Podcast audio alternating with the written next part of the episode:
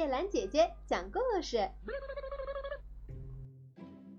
孩子和蛀虫，蛀虫央求农夫让他在果园住一个夏季，他保证在园子里规规矩矩的，绝不会伤害果实，吃树叶也只吃快枯萎的。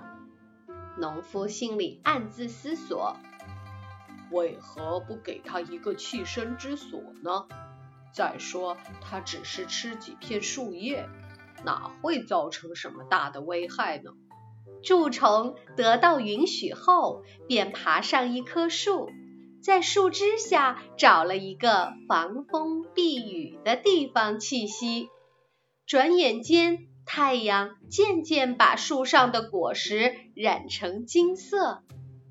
黄灿灿的果实也挂在蛀虫所在的果园里，一个琥珀般透明而又多汁的苹果高高挂在枝头上，早就令一个淘气的小男孩垂涎欲滴。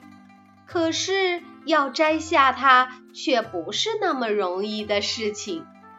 男孩不敢爬树。摇晃这棵树也是没那么大的力气。总而言之，他也不知道怎样把这个苹果弄到手。听我说，蛀虫慢慢的凑到那个男孩面前说：“我知道主人已经下令摘苹果了，所以这个苹果很快就要消失。我现在就能把它弄下来。”但是有一个条件，你得同我分享这一颗果实。你分得的部分可以大十倍，只需剩下一点点，就足够我啃一辈子了。男孩同意了这个建议，蛀虫便爬到树上，很快就咬断了苹果蒂。可是他得到的报酬是什么呢？苹果刚落下来，小男孩便把它连肉带核都吃进了肚子里。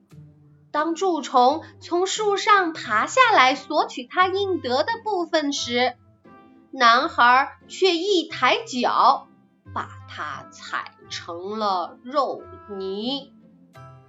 好，小朋友们请注意，有的时候善良。并不会得到好报哟。